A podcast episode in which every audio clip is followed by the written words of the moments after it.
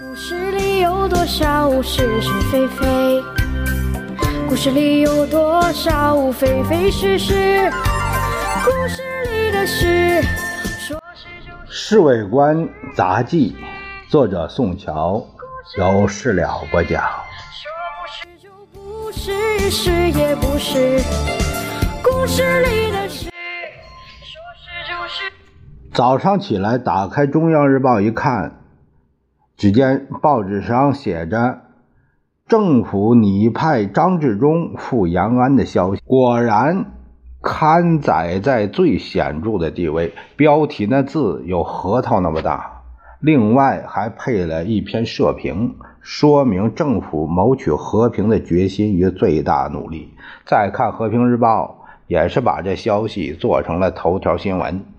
我正想找几份报纸看看，老杨一翻身从床上坐起来，揉揉眼睛，怎么样？全都登出来了吧？啊，当然，《中央日报》比别的报纸多了一个社评，管他娘的！老杨点了颗烟，反正我们发财是定了。这年头啊，有钱万事足，无妻一身轻。怎么了？你不是想和小玉结婚吗？我一直没这打算，那种女人娶回来，那不是找绿帽子戴呀？哎呀，他和十七姨太不能相提并论。你呀，十七姨太有的是黄金美钞。你该死的，你你这岂不是说我是愿意戴绿帽子的啊？这说话不够朋友。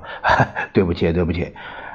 老杨向我敬个礼，我的意思绝对不是这样。我刚才说的话，上半段下半段不该连在一起啊！算了算了，我们说正经的啊。呃，你前天去那个找那红蓝友，你告诉他这消息的时候，他有没有什么表示啊？哎呦，对了，你要是不提啊，我差点忘了。老杨从床上下来了。我前天把这消息给红蓝友说了，他和我亲热的不得了。哎，养老兄长，养老兄短，叫个不停。他还说，希望这是我们和他合作的开始。至于应得的红利呀，不在话下。对于这红蓝友这人，我们当然应该信得过。那我现在也得告诉你，前天晚上打长途电话的结果。这个十七姨太脑筋确实动得快，我刚刚告诉她准备头寸，她就明白怎么回事了。那还用说啊？我早就告诉你，她精明能干，在我们两个人之上。这女人娶回家，你等着弄聚宝盆吧，小陈啊！你这工党没白当。我心里虽然很得意，但是。仍然想法子不露神色。打开报纸再看了一眼，我忽然想起问题：老杨，那万一共产党接受我们条件继续和谈，那这不是糟了？要是这样，我们亏老本了。你放心好了，小陈。老杨非常有把握的神气。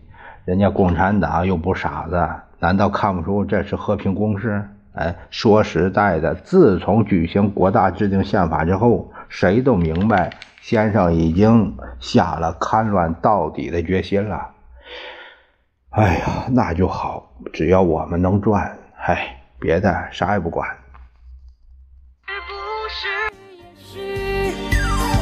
故事里的事，说不是就不是，是也不